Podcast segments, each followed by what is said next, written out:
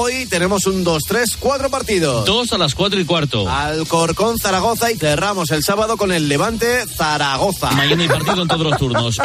Cuatro y cuarto. ronda. Alcorcón, Zaragoza Y a las nueve. Levante, Zaragoza. En 14 minutos empieza el Vamos Santo. Domingo. Alcorcón, Zaragoza. Y a las nueve. Levante, Zaragoza. Primera federación.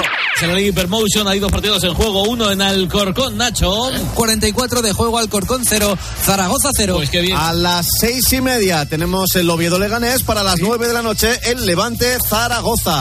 Turno de las cuatro y cuarto no lo subo en Santo Domingo. Alcorcón 0, Zaragoza 0. Para las 9 de la noche cerramos el sábado con el Levante Zaragoza. Primera federación. También de las nueve en el Ciudad de Valencia, partidazo entre Levante y Zaragoza. Esperando ya, cinco minutos arranca este Levante Unión Deportiva, Club Deportivo Tenerife. Pero una cosa, vamos a ver. Toda la tarde. ¿Hicieron ocho rondas o diez rondas diciendo que jugaba el Zaragoza los dos Eh, partidos? Sí, esto es Desde un la una y resumen. media. Esto es un resumen. ¿Pero no se escuchan unos a otros o no tienen puesta la radio y la redacción o no hay alguien que les diga, les mande un mensaje? Un Ahí, abrazo. Dale a tu López y Juan Arena, ¿eh? Dale a tu cuerpo alegría, Juan Arena. A ver, Ay. tiempo de juego el sábado. Las Palmas Real Madrid. Lama bautiza a la Unión Deportiva Las Palmas. Recupera Munir que le da aire a la Unión Deportiva Las Bolas Las Palmas. A la Unión Deportiva Las Bolas Las Palmas. Las bolas. Sí, la Unión Deportiva Las Bolas. Sí, sí, sí, sí, sí, Manolo, sí. Deportiva Las Bolas. Casi lo dices. ¿En qué estará pensando? Te has quedado. Le da la bola y la Unión Deportiva Las Bolas. Es que la cabeza le va muy rápido a. ¿Dónde vas, Buenas eh? tardes. Muy buenas tardes, Enrique. ¿Cómo está, presidente? Ah, pues muy bien. Yo aquí escuchando al Cholo. Ay, ay, mira, mira, mira. No respetan al aficionado del Atlético de Madrid. No se respeta, Cholo. Cholo. El, el Bilbao tiene dos días más que nosotros para preparar la semifinal de Copa. Me Que lo diga el cholo, el cholo de Canarias, que me hace mucha, me gusta el cholo Encima, canario. el próximo domingo tenemos un desplazamiento larguísimo al Bernabéu. Encima de eso, tenemos que coger la guagua, eh, el avión y coger la chola. A ver, eh, Las Palmas Real Madrid. A Poli no le convence un dato estadístico de Sotogrado ofrecido por Miguel Aguilar.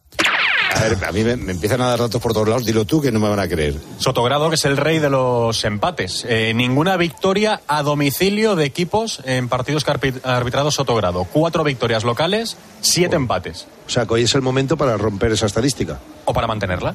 No, no, mantenerla no le interesa al Madrid, ¿eh? Hombre, pero, pero las palmas a lo mejor sí, ¿no? Bueno, pero cuidado, Poli. Pero exactamente, exactamente. Es verdad. A ver, eh, tiempo de juego el sábado, mención de Navidul con doble lectura. Aquí, Nacho Pla echando un capote a Mansilla. Viene Nacho Pla, ¿eh? Hola, hola Nacho Pla. Vienes de estar en una discoteca y me decía, man, si no te lo vas a creer. Estábamos en la discoteca y de repente un cortador de jamón cortando Navidul. Increíble. ¿Cómo estaba? ¿Cómo estaba? Estaba buenísimo, sabroso. Es lo mejor que me comí esa noche. Puntuando Navidules. Es lo mejor que me comí esa noche. Puntuando Navidules. ¿Cómo no, cómo, cómo- cómo no iba a estar bueno si es lo mejor de Extremadura? Lo mejor que me comí esa noche. Puntuando Navidules.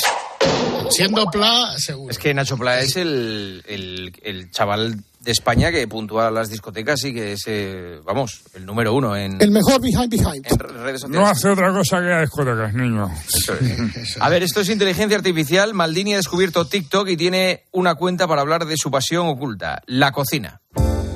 Hola, mira amigos, bienvenidos a mi programa de cocina Balones a la olla. Auténtico panenquismo gastronómico para todos. Eh, hoy vamos con una nueva receta y pues a pelar un plátano. Para mí es una odisea porque hasta hace poco me los comía con cáscara y todo, ¿no? Aquí tenemos aquí el frutero que es como una antena parabólica invertida que me viene muy bien porque yo hasta hace poco guardaba la fruta en la, en la lavadora. Eh, venga, vamos a ello. Cracks, cogemos un plátano, lo apartamos, vamos a la nevera y abrimos un yogur de plátano. Y aquí empieza lo difícil. Cogemos un abrelatas y lo retiramos porque no sirve para nada. El desenlace lo podréis ver próximamente en mi canal de YouTube. eh, mm, Mundo Maldini. Hasta entonces os espero. Y te hoy os he hecho adiós. adiós. Me estoy riendo, Adiós. me estoy riendo, adiós. Me estoy riendo porque me acuerdo de una anécdota de Maldini, ¿Sí? que es que estaba en el supermercado haciendo la compra con su mujer Ah, y su mujer le dijo, creo que eh, eh, voy a coger eh, leche al pasillo este, eh, pilla unos puerros. Y entonces Maldini se le quedó mirando. ¿Qué es eso? Y le ¿Dónde fuera? Maldini, mira. cuéntalo de lo... Cuéntalo. cuento, yo Ah, mira, a ver, eh, esta es buena, ¿eh? Sí, esto es muy sencillo. Además, mi, mi mujer nos está escuchando, estaba durmiendo, pero vamos. Un día fui con ella a la compra y me dice, ¿por qué no te vas a por puerros? Y le digo, pero vamos a ver, cariño mío, explícame por lo menos cómo son. Yo no sabía. Dime, si son, si son redondos, pequeños, grandes. ¿Qué son? ¿Cómo son? No tenía ni idea. Y había una mujer que estaba hablando y me miró como diciendo, este tío. Espera, es que ahora estaba contando esto en la publicidad Maldini y Paco ha preguntado, joder, ahora mismo no caigo como son. O sea, Paco no Que- sabe. que- que- No somos gente normal, la gente lo tiene que entender. No, no, no somos gente normal. Pues no. No, sabe- no sabía cómo eran los puerros. O sea, Seréis paletos. a mí cuando me contó dice, cariño, yo los cojo, pero dime dónde eh, y, cómo, Dime y- cómo y- y cómo son. ¿Y cómo son? Voy a sacar la máquina a recoger paletos. Me, me acuerdo otra vez que cuando me, eh, sabes que Maldini vivió en el mismo piso que Nico Abad y Sí, Anthony sí. Daimiel. Sí. Y dice que cuando iban a hacer la compra, la cajera les miraba. Porque dice que no tenía sentido nada de lo que compraban. Y entonces que, que dice que les miraba y que les decía, vosotros no, no, vi- no vivís con, o sea, vivís solo vosotros, ¿no? O sea, no hay, no hay nadie que viva con vosotros. Compraban cosas que no tenían conexión. Igual unas gominolas. Gominolas, dos flanes. eh, un plato precocinado. eh, o sea, no, compraban nada con sentido Coherente, para hacer. coherente, Efectivamente. Oye, que. Eh, te puedo dar. Que no. ¿Qué te puedo dar? ¿Qué te puedo dar? Bueno, Grupo Risa, ha sido un placer, ¿eh? Bueno, adiós, Juanma. Qué bien Adiós, volver a escucharos, adiós. de verdad. De Igualmente. una semana en la nevera. Es que la vida es el programa. Una semanita en la nevera. Bien merecida la teníais. Sí. Bien merecida la tenéis. Tú cuando has dicho esta noche que había última hora de Mbappé, digo otra vez. No, no, tranquilo, tranquilo. Un abrazo, hasta Bueno, luego. te- te dejamos con el pulpo. Ahora, ahora Sí, llega. con Juan- Juan Ortega. Ahora ya, si amanece, nos vemos. Venga. La victoria fue todo gracias al equipo, pero todo es relativo, ¿viste? Mister, mister, la última. ¿Usted qué opina de la teoría de la relatividad? A veces te encuentras más de lo que esperas, pero mejor que sea en Codere, donde puedes apostar a diferentes resultados en un mismo evento con Crea tu apuesta. Regístrate en codere.es. Juega con responsabilidad, sin diversión ni juego. El juego puede crear adicción mayores de 18. Señoras, señores, hasta aquí el partidazo. Ahora llega un tipo que se llama Pulpo. Animal de compañía. Pero Pulpo, tú no sabes que me llamo Juanma. Sí, sí, Juanma, yo- nadie te cambia el nombre. El nombre no, el apellido me lo cambias todos los días. No, fue un par de veces, pero no descarto volver a hacerlo en breve. ¿eh? Hazlo, hazlo, hazlo. Cuando quieras, no hay Pues problema. Yo me quedo escuchándote. Gracias, Juanma. Yo me, me quedo aquí haciendo radio hasta las 6 de la mañana. Un abrazo, hasta luego. Hasta luego. Ahora el pulpo poniendo las calles. Nos encontramos mañana, después de tiempo de juego, que dará el Getafe Real Madrid desde las ocho y media. A las once y media nos vemos aquí en la radio. Adiós. Juanma Castaño. El partidazo de Cope. Estar informado.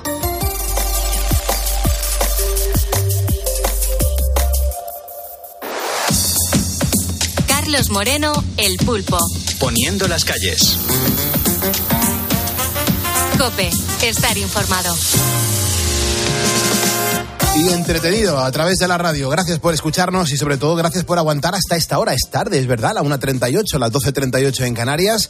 Yo soy Carlos Moreno El Pulpo y tenemos por delante dos horas de radio en directo hasta las 4, pero claro, no, sería hasta las dos y media, tres y media, tre- tres y media hasta las seis. Te quiero decir, esto es no parar de hacer radio y de contar historias que están siempre alejadas de la política y eso es lo que más me gusta. Pero siempre también tenemos que hacer un recordatorio de cómo vino el día de ayer. Ayer fue miércoles. Ayer miércoles en concreto la Comisión Europea pues ha hecho valer su posición como mediador para conseguir que Partido Popular y PSOE se abran de nuevo a negociar la renovación del Consejo General del Poder Judicial, mientras un diputado de Esquerra Republicana pues ha huido a Suiza tras ser señalado por el juez en el caso Tsunami. Bueno, atención porque asegura tener miedo a enfrentarse a una condena por terrorismo. Y en Francia, bueno, pues nuestros camioneros siguen sufriendo el vandalismo de los agricultores franceses que buscan con el bloqueo mejoras económicas para el sector. Pero claro, todo esto fue noticia ayer y nosotros tenemos que seguir adelante hablándote de historias alejadas de la política y sobre todo más cercanas al día a día de todos los ponedores, de la gente que está ahora mismo al otro lado de la radio. ¿Qué tenemos preparado para el día de hoy? Pues tras el partidazo tenemos el temazo. Hoy es muy especial, eh, más que nada porque mm, hay un montón de ponedores que escuchan este programa de radio trabajando en el sector del azulejo y esto va a ser muy importante en el día de hoy. Podéis participar, podéis haceros escuchar. Hay un montón de mensajes que recibimos siempre en facebook.com barra poniendo las calles y aquí pintáis muchísimo. Yo quiero conocer en este momento la situación actual de un sector que es muy importante en España, que está atravesando una época bastante complicada. Y te estoy hablando del sector del azulejo. Es uno, bueno, de los que más exporta en nuestro país. El otro día mm, me escribió a este programa un, ponedor, un oyente, que se llama Roberto, mm, dejó una nota en Facebook y me, y me decía, Pulpo, que, que jolín, que, que nos escucha cada, cada mañana de camino al trabajo y que me pedía por favor que hablase un día sobre la situación del azulejo en España. Y hoy lo vamos a hacer, más que nada porque ahora mismo eh, hay que contar que lo están pasando muy mal en todas las fábricas y sobre todo en el sector en general. Les está afectando una grave crisis de producción que ha provocado un descenso del 20% de las exportaciones en el año 2023 y por desgracia los ERTES e incluso los cierres de fábricas están a la orden del día. Además, hay que decir, ponedores, que el azulejo es algo que todos tenemos en nuestra mente porque lo hemos visto en casa durante toda la vida y qué menos que conocer lo que está pasando en un sector que afecta a tanta gente en nuestro país.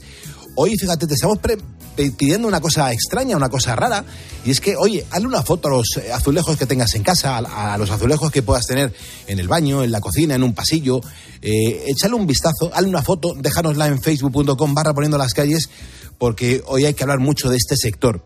Y para empezar, quiero hacer un breve repaso por la historia del azulejo en España. Y por ello, pues quiero saludar a, a Vicent, Vicent Estal, que es el director mm, del Museo del Azulejo situado en el pueblo castellonense de Honda. Eh, Vicent, muy buenas noches. Buenas noches, Pulpo. Muy buenas.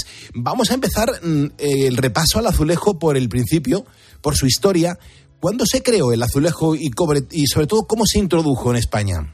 Esta es una pregunta muy, muy grande, ¿no? Realmente. En España, digamos, el, el azulejo, digamos, la cerámica como tal, entonces se inicia con la fábrica del, del Conde de Aranda, en Norcora, que es una población cercana a Honda, ¿no? Aquella, aquella fábrica, instalada en 1727, motivó, pues bueno, pues que muchos centros que estaban alrededor de Alcora, como Ribesaldes y Honda, pues intentaran imitar Alcora y empezaron a realizar producciones con eh, cerámica eh, esmaltada y tal. Pero el azulejo propiamente dicho eh, habrá que esperar un tiempo todavía, ¿no? O sea, porque mm, se produce también un, un influjo de las fábricas de azulejos que estaban en Valencia ciudad a finales del 18 y el 19 y estas eh, empresas digamos se trasladan físicamente no pero sí que hay un eh, influjo y provoca y motiva que eh, en Honda que era una, un- era una población que tenía minas de arcilla, de arcilla muy, muy cerca, tenía operarios que sabían ya utilizar y sabían cómo se tenía que fabricar y hacer. Era una ciudad pequeña, sin grandes problemas, ¿no? Ni, ni laborales, ni ambientales y tal. Y entonces, digamos que de la unión de, de esta coyuntura, de la fábrica de Alcora por un lado, y tiempo después de las fábricas de, de la ciudad de, en Valencia, pues digamos que en Honda cuaja, digamos, las primeras fábricas de azulejos como tales. Y entonces, digamos, este sería pues a, finales del 18, principios del 19, hay fábricas ya instaladas tanto en Ribesaldes como en Honda, y es ya sobre mediados del 19 cuando tenemos documentalmente constatada la existencia de fábricas específicas de azulejos aquí en, en Honda. Y estas fábricas con el tiempo, sobre todo en la segunda mitad del siglo XIX, cada vez se multiplican, hay más fábricas y Honda digamos, se convierte digamos, en el gran centro productor español de azulejos. Tanto es así que incluso se, se construyó un tren, ¿no? Bueno, aparte de la exportación de naranjas y tal, con el propósito también de exportar las grandes cantidades de azulejos que se hacían con destino a las ciudades en expansión, como por ejemplo Barcelona, Valencia, Madrid y tal.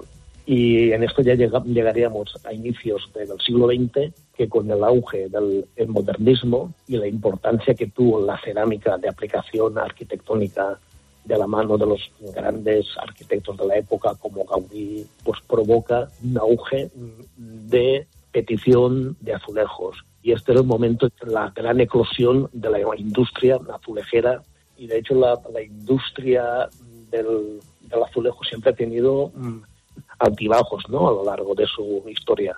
Ha habido épocas muy buenas de, de bonanza, relacionadas siempre con el auge de la construcción, claro, y después pues ha habido épocas de crisis. Y eso ha sido un poco la, la dinámica. Porque, Vicente, allí en el Museo de- del Azulejo en Onda, ¿cuántos azulejos podéis tener aproximadamente? Pues el número exacto mm, no lo sé porque estamos continuamente haciendo inventario y tal, pero podemos hablar perfectamente, perfectamente de 8.000 piezas que van desde mm, la época andalusí, musulmana. Hoy en día nosotros en el museo tenemos la custodia de los premios Al- Alfa de Oro, que son unos galardones que se dan en la feria de muestras en Valencia, se dan premios al, al, al diseño y a las cuestiones técnicas, ¿no? Y entonces las piezas premiadas en 2023 están ya en el museo. Por eso podemos decir que tenemos eh, piezas desde, desde época medieval al momento actual. Claro, has hablado de la importancia que tienen los azulejos para toda la provincia de Castellón, también para Valencia, por supuesto, pero sí que me gustaría saber, Vicente, ¿qué significan los, los azulejos para vosotros? Mm, Bueno, realmente es una denominación de, de origen casi, ¿no?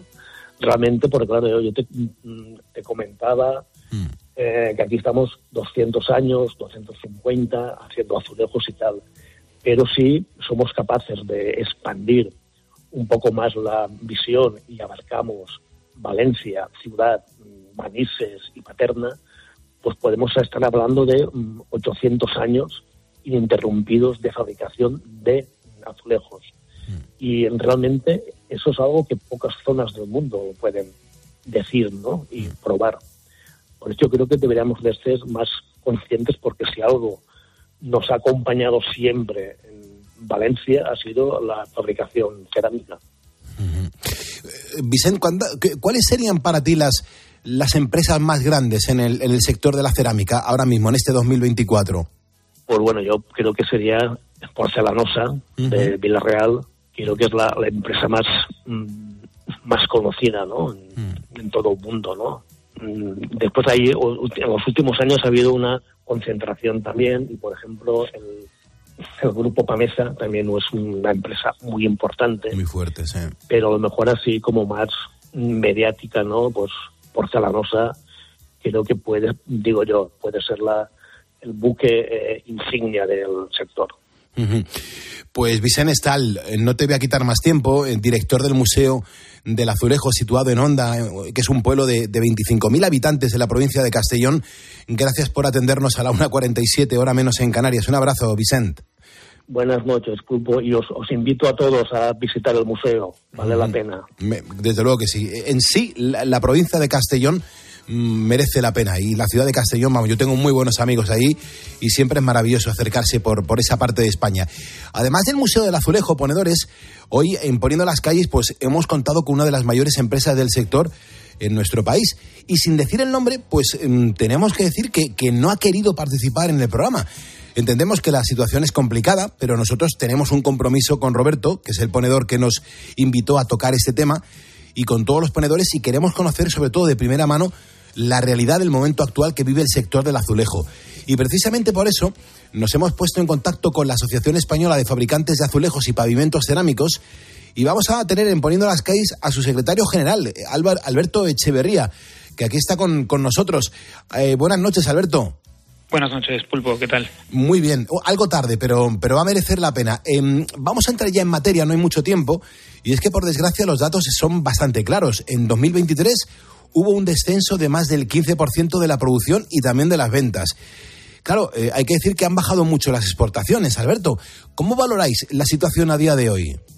Bueno, en 2023 la, la- el descenso fue incluso peor. O sea, estamos todavía cerrando datos de, de, este, de este año, de 2023, porque todavía no, todavía no están cerrados los datos definitivos, especialmente los datos de producción y de exportaciones, y todo apunta a que la, tanto la producción como la, la exportación va, va a estar por encima del 20% de caída. Eso significa que nos estamos dando un, auténtico golpetazo respecto al año anterior y respecto a- al último histórico de los últimos 10 años. O sea que estamos atravesando probablemente uno de los baches más grandes de, de la historia de- del sector cerámico y simplemente por poner un contexto, eh, nosotros eh, en el año 2021 cerramos el año prácticamente con casi 600 millones de metros cuadrados mm, producidos. Este año vamos a cerrarlo con suerte en 400 millones. Es decir, que en dos años hemos perdido prácticamente todo lo que hemos construido desde el año 2010. Pues son, son datos que, que le llenan un poco el alma a cualquiera, ¿no? Estamos hablando del sector. Hay un factor que, que hay que mencionar, que es el gas. Eh, cuéntanos por qué os está afectando tanto la subida del precio del gas desde el comienzo de la guerra de, de Rusia y de Ucrania, por favor. Bueno, el gas es como nuestra sangre, o sea, sin gas nosotros nos morimos. Nuestras, nuestros hornos funcionan con gas, nuestros secaderos funcionan con gas, nuestros atomizadores funcionan con gas. Todo lo que gira en torno a nuestra producción funciona con gas. Así que si el gas eh, es caro, nuestra producción es cara. Y si nuestra producción es cara, nuestro producto en los mercados es, es caro. Si fuera caro para todo el mundo no habría problema. El problema es que no es caro para todo el mundo. Hay países que no han estado tan afectados como nosotros y entonces a ellos eh, el precio del gas no les ha supuesto un drama como nos lo ha supuesto a nosotros. En, en, Europa lo cierto es que el precio subió muchísimo en el año 2022 se disparó, o sea, estábamos en torno a los 20 euros el megavatio hora y se llegó a, a cotizar a 345. O sea, es una auténtica locura. Producir en esas condiciones era prácticamente imposible y a pesar de que trasladamos algo del coste al precio de, mercado, lo cierto es que nuestros productos pues se han visto afectados y, de cara a competir en mercados internacionales, otros productores de otros países como, como India o como Turquía, pues que no tenían estos problemas de, costes energéticos, pues se han ido haciendo un hueco importante en- en esos mercados porque sus productos han sido mucho más baratos que los nuestros. Pero además de eso, es que el- los gobiernos dentro de la Unión Europea han, han afrontado de forma muy distinta la, la crisis y así, por ejemplo, gobiernos como, como el portugués o el italiano, que son competidores nuestros, especialmente el, el italiano, eh, ellos, sus gobiernos les han, les han facilitado muchísimo el continuar siendo competitivos, les han, les han puesto muchísimo dinero encima de la mesa y les han apoyado. El, el gobierno italiano prácticamente puso más de mil millones de euros para la industria cerámica y nosotros apenas hemos disfrutado de unos 70 millones de euros de ayudas Estado. Es algo completamente inaudito y, y nos ha dejado completamente expuestos. Estamos aquí corriendo una carrera junto con todos los demás productores eh, europeos de, de- de baldosas cerámicas y mientras que los otros van con el mejor equipo, nosotros vamos corriendo descalzos. O sea, somos, somos con diferencia la, la mayor industria europea de, de baldosas cerámicas y sin embargo hemos sido la menos apoyada por parte de sus gobiernos. Pues hay que decir que en la provincia de Castellón uno de cada cuatro empleos depende de esta industria directa o indirectamente. Es decir, uno de cada cuatro, que, que es una cifra bastante importante. ¿Qué supone para vosotros estar pasando por una situación tan complicada como esta? Bueno, pues la verdad es que es una, es una situación muy compleja, como tú dices, para, para nosotros como sector, pero para, para todo lo que gira en torno al sector. La, la provincia de Castellón es una provincia pequeña, pero es una provincia que hasta hace poco pues tenía pleno empleo, era una provincia bollante, eh, fundamentalmente por la, el buen comportamiento de la, de la cerámica. Nosotros somos el alma de esta, de esta provincia, mm, somos la, la provincia que más peso tiene eh, industrial en el PIB, con más del 36%, y eso es una respuesta directa de lo que, de lo que venimos trabajando y construyendo como, como sector. Y eso en las circunstancias actuales, pues la verdad es que no puede ser más negativo. O sea, estamos perdiendo producción, estamos perdiendo ventas y, por supuesto, estamos perdiendo empleo. El- el- el- desde julio del año pasado, por ejemplo, hemos caído más de un 15% de, de empleo. El, el año pasado teníamos eh, en torno a los 15.000 empleados, ahora mismo estamos en torno a los 13.000, hemos perdido unos 2.300 empleados desde julio del año pasado. perdón, desde julio del año 2022, 22. todavía pensando en, en el año 2023. Lo que nos hace pensar que, que, que, eh, todavía hay margen de caída teniendo en cuenta que en 2021-2022 eh, perdimos aproximadamente un 15% de producción y en 2022 a 2023 hemos perdido otro 20%. Así que con, potencias instaladas y con estructuras en, en las empresas mm, para, para producir esos casi 600 millones de metros cuadrados que te decía, eh, apenas hemos destruido un 15% de empleo. Así que todo indica que los próximos meses se van a se van a seguir viendo pues eso ERTES, ERES y, y más destrucción de empleo lamentablemente En nuestro facebook.com barra poniendo las calles es una gozada ir, ir viendo cómo los ponedores van mandando fotos, bueno, pues de, de azulejos, o bien que tienen en casa, o bien que se han cruzado en algún, en algún momento de la vida eh, delante de ellos, ¿no? Hay, hay obras de arte, hay mm, de todo tipo, más modernos, más antiguos, pero los azulejos representan mucho en las casas para muchísimas personas. Gracias a todos los ponedores que estáis dejándonos eh, esas fotos y esos testimonios tan bonitos en torno a los azulejos. Pablo Vicente Majano nos acaba de seguir, Ana Amandi, Lola Lepe y también Villa Fuente. Son ponedores que se suman a este programa de radio. Alberto, mm, ¿qué, qué se puede hacer entonces para competir de nuevo frente a frente contra esos países vecinos de los que estabas hablando aquí en Poniendo las Calles, como Italia, por ejemplo, que también tiene una industria azulejera bastante importante? Pues eh, la verdad es que lo primero que, hay que hacer es tratar de reducir esa brecha. Nosotros hemos perdido muchísima competitividad durante el año, finales del año 2021 y durante todo el 2022. Eso se ha, se ha traducido en una, en una pérdida de posición competitiva en los mercados y por tanto una caída de nuestra demanda y eso mm, ahora mismo es lo que nos está afectando. La, demanda ha caído muchísimo porque nuestro producto ha sido menos atractivo durante los momentos críticos. Esa pérdida de competitividad es la que tenemos que recuperar y eso fundamentalmente se hace recuperando parte de los del, del, coste perdido. Nosotros hemos perdido muchísimo, muchísimo dinero durante esos esos año y medio, dos años, mientras que países como Italia, como te decía, o incluso Portugal, que es mucho más pequeño, que también es competidor, pero, pero que es muchísimo más pequeño, han recibido infinitamente más ayuda. Sus empresas no han estado tan, tan tocadas y han podido seguir invirtiendo en promoción y en comercialización y en mantener su posición competitiva en los mercados. Y sin embargo nosotros no. Para eso lo que necesitamos es más ayudas, más ayudas por parte del gobierno que, que, nos faciliten el, el, recuperar parte de la, de la posición competitiva, porque a igualdad de condiciones nosotros somos mejores. Nuestra produ producción es mejor, nuestra productividad es mejor y nuestro producto es igual de bueno que los suyos. Así que a igualdad de condiciones podemos competir de forma mmm, de tú a tú. Sin embargo, si, si nuestro gobierno no nos apoya y el suyo sí, estamos perdiendo la carrera. Me imagino. Pues Alberto Echevarría, eh, fíjate, acabamos de, empezar el 2024 y hay que decir que la situación es complicada, pero las previsiones que hay en el, en el sector de cara al futuro, ¿qué, qué nos puedes contar? En el corto plazo, uh -huh. eh, durante todo 2024, entendemos que la situación va a seguir siendo bastante compleja en términos de ventas. En el 2025 esperamos que la situación se revierta y que podamos volver a, a, a ser competitivos, que la demanda se incremente y que recuperemos esa posición en los mercados para que, para que el, el trabajo que, que, hacemos en esta, en esta industria, en este sector y todos los puestos de trabajo que dependen de ellas, pues estén más garantizados de lo que están ahora mismo, que están seriamente amenazados. Nuestra industria es una industria terriblemente competitiva. Somos una, un auténtico paradigma en, en, cuanto a modernización, digitalización. Somos una industria muy, muy, muy, muy, muy flexible y muy resiliente.